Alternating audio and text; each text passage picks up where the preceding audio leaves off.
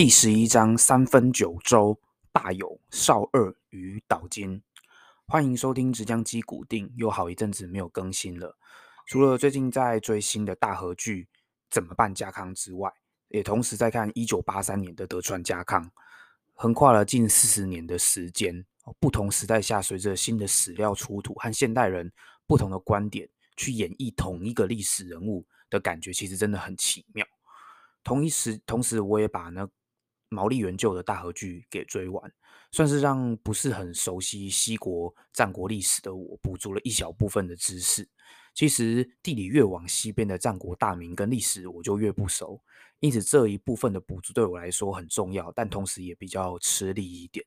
而现在讲的故事都还在整个日本战国历史中较为前期，大家也比较不熟的部分。大部分台湾人熟悉的织田信长、丰臣秀吉、德川家康等等人物都还没有登场，甚至他们上一辈的人物，如哦两大元家上杉谦信与武田信玄，也都才刚出生。但前期的故事都是让后辈英雄人物的登场做时代的铺垫，所以就让我们继续把故事讲下去吧。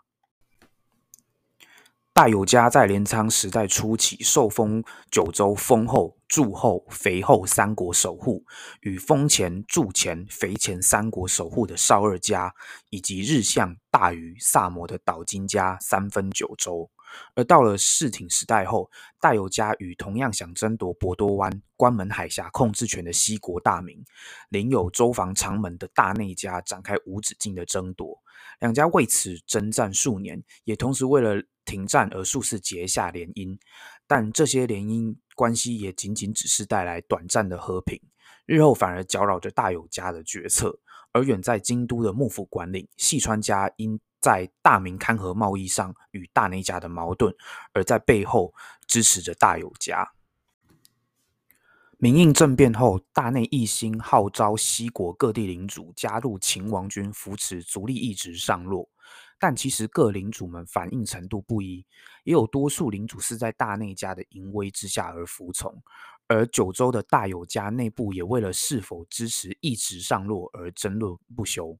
加上前述大友家虽与大内家恩怨恩怨难解，但又有政治联姻的束缚。时任当主大有正卿的正室为大内义兴的姑母，而嫡长子大有义佑又娶了大内义兴的妹妹。但父子俩对于上洛议题却有截然不同的看法。大有正卿与大内义兴的姑母婚姻完全出自于政治目的，对于大内家仍然保持着敌意，故响应管理细川政元的大内包围网。然义佑与大内家却关系密切。这让大友家陷入极大的分歧之中。当家与嫡长子的外交政治光谱如此极端的不同，让大友家的动荡陷入暂时的无解。而身为未来继承人的大友义佑也不得人心，甚至在父亲不在领国的状况下，生怕被暗杀而逃往大内家寻求避难。但同时，当家大有正卿对于家臣跟亲族们没有尽到调解父子矛盾的义务而感到愤怒。也渐渐与众臣们产生嫌隙，最终这个矛盾以戏剧性的方式落幕。义佑在明应五年（一四九六年）突然病死，而当时暂避风头的正卿搭船离开丰后的时候，却遇到风暴，漂流到长门国，被大内家的守将截获，最终在大内义兴的胁迫之下自杀而亡。大友家瞬间失去当主以及继承人，而乱作一一锅粥。大内义兴可说是一时风光无两。虽然大友家一时群龙无首，此时大有正卿的胞弟大有亲自站出来主持大局，迅速压制了原先义右派的家臣，并获得各方支持，成为新任家督，亲自的上台继承王兄的政治路线，排除大内家对大友家的干预。另一边的大内义兴眼见煮熟的鸭子就快要飞走了。扶持了大友家同族兄弟大圣院忠心，让流浪将军一直承认为新任的大友家当主，同时怂恿反大友家的家领主们起事。大友亲自这方也非坐以待毙，外交上极力争取两个将军承认可承认自己为新任的大友家督，并与管领细川家联手加入大内包围网，军事上主动打击丰前的大内领地。并爆发三场大战，即门松城之战、妙见月之战与马月之战。后续外交的成果包括获得足利义城认可为大有家督、浅明船的管理，以及被任命为九州的行政官。站稳脚步后，亲自赶走了大内一心支持的大圣院中心，并以其人之道还治其人之身，策动了大内高洪之乱。虽然政变并未如如预期预期成功。但彼此都利用策反对方家族势力的方式牵制。另外，在马月之战中，大友家成功阻断了大内自山口派来的援军，并大大打击了大内于丰前的守备，总算为大友家在与大内家的争斗中扳回一筹。双方也因此因为各自有其分心之事，大友有肥厚之围，大内一心则上洛驻军，无暇关注九州。因此，九州北部也迎来暂时的和平。接下来，我们来介绍大友家开始染指肥后。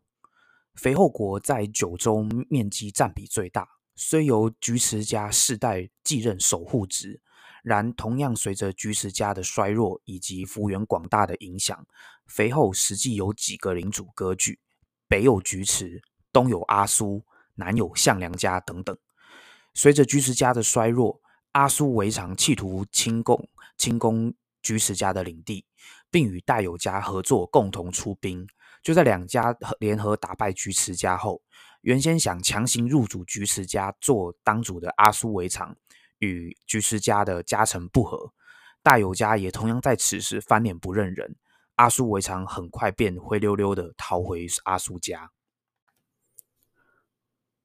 大友家从家族路线之争以及大内的干扰纷争中走出来后，大友亲自与长子大友义长的励精图治下，大友家慢慢恢复了元气。亲自与义长创立了大有义长诸条十七条及诸条追加九条，规范了领国的行政架构、家臣的义务以及军事制度等等。后续完善成方分制，一直沿用到官员之战之后。但由于异常体弱，在异常死后，由长子大有义见继位，祖父亲自持续的辅政。就在义见刚上任后，大有家重臣朽往清满叛变，与先前被赶走的大生院中心一同起事，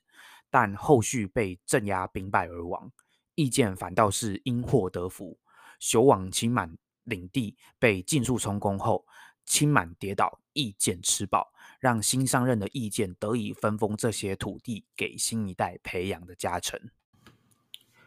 意见站稳脚步后，便开始将大友家的触手伸往肥厚的菊池家，压制菊池家臣后，派出自己的弟弟重治入主菊池家，成为当主。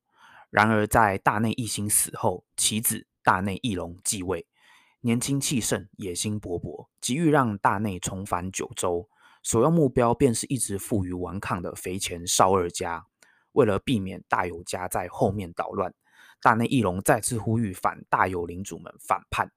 大友，其中居然包括了大友家送去肥后菊池家的菊池重治。原来身为义见胞弟的重治不甘心只是兄长的棋子，以及菊池家原先的家臣也不希望成为大友家的马前卒和炮灰。在这些因素下，而选择与大内家合作。就在居士家和其他反大友家领主共同响应反抗大友，后续的军事成果却只是雷声大雨点小，并没有造成撼动大友家的实质结果。且大内家也只是利用这些反大友的势力来牵制大友，避免大友影响其攻打少二家，因此并没有派兵增援反大友势力。最终在天文五年（一五三六年），大内家猛将陶兴房再次围攻少二家，当主少二资源于五月兵败自杀。少二家在此时被大内家打败，而大友家在摆平凡人的反对势力后，总算也开始直面老袁家大内。两家在周防丰厚的海上、陆上展开多次会战，都曾拉锯之势。天文三年。一五三四年四月六日爆发市场原之战，在双方都损失惨重的状况下，各自退出战场，再度回到对峙的局面。后来在幕府的调停下，双方暂时停战。大有意见，赶走了叛变的胞弟举持众志，实际上自行接管了肥后守护之职。接下来，我们将目光移往九州南部名门，也就是鼎鼎大名的岛津家。岛津家自镰仓时代便领有萨摩、大隅、日向三国守护职，在两百多年的发展后，宗家与术家枝繁叶茂，并同时与各地领主们有着错综复杂的姻亲关系。但在南北朝时期，因东西阵营不同，与后续宗家与术家对立越趋严重。进而导致整个南九州陷入纷乱，同时是守护也是岛津宗家的澳洲家，在强势镇压各地反叛后出现疲态。虽然在镇压及没收叛变领主们的土地，再行分封给支持自己的分家与家臣，但所谓一表三千里，随着时间与血缘的冲淡，对宗家离心离德依然不可避免。因此，在随着宗家、澳洲家的逐渐式微，以及后来发生的民印政变，该支持京都哪一个阵营为契机，分家、萨州家与丰州家开始逐渐抬头。之后，在文明八年（一四七六年），两个分家连同部分地区的领主们起兵反抗宗家。澳洲宗家当主岛津宗昌不敌后，选择妥协，被分家们要求日后重大决策皆需与分家协商，等于下放权力给分家。然而，也同样导致宗家内家臣们的不满。在宗家力量衰微，但分家与其他领主们的势力仍纷争不休，一己之力通常难以扳倒敌人的状况下。如同其他地区的发展一样，便会求助外部势力的介入来满足一己之私，但通常的结果都是引狼入室。如伊座岛津家觊觎新纳家的港口，便联合日向国的伊东家合力入侵。然就在肥水不落外人田的原则下，岛津宗家与分家们暂时放下了旗舰，与驱逐外部势力为共事，击退了伊东家和伊座岛津家。两者被判罚改易。宗家岛津宗昌与分家们就这样维持着貌合神离的局面，时而纷争，时而和平。但在宗家视为的趋势已不可逆转的状况下，南九州的局势依旧剪不断，理还乱。岛津宗昌在奋斗三十多年后，在感到万念俱灰的状况下自杀，震撼了各界。继任的岛津胜久改采与萨州家合作，在萨州岛津十九愈发强势后，转投与伊座岛津忠良合作。但这种蛇鼠两端的做法终非长久之计。被邀请合作的岛津忠良亦非泛泛之辈，之后更成为岛津家问鼎九州霸业的奠基者。岛津忠良出生自一座岛津家。年幼丧父后，母亲改嫁给相州岛津家岛津运久。就在运久也无子嗣的状况下，立忠良继承相州家，忠良也就因此继承了两家的家产。同时，相州家也是澳洲宗家最为重视的一个分家，使得忠良一跃成为不可忽视的人物。除此之外，忠良也迎娶了萨州家当主岛津十九的姐姐为正室。就在前述宗家岛津胜久与萨州家合作破局后，转而寻找一座岛津忠良合作，但同样因胜久无子，忠良也不做亏本的生意，便要求胜久收自己的儿子岛津贵久为养子，等于要求胜久的退位，以及让自己与贵久继承了宗家与守护之位。此举触发了萨州十九的敏感神经。盛久不久便在萨州十九的怂恿下，废除与忠良父子的合作，兴兵与反忠良派的势力讨伐忠良。岛津忠良父子在形势比人强的状况下，也只好先退回自己的领地，等待东山再起。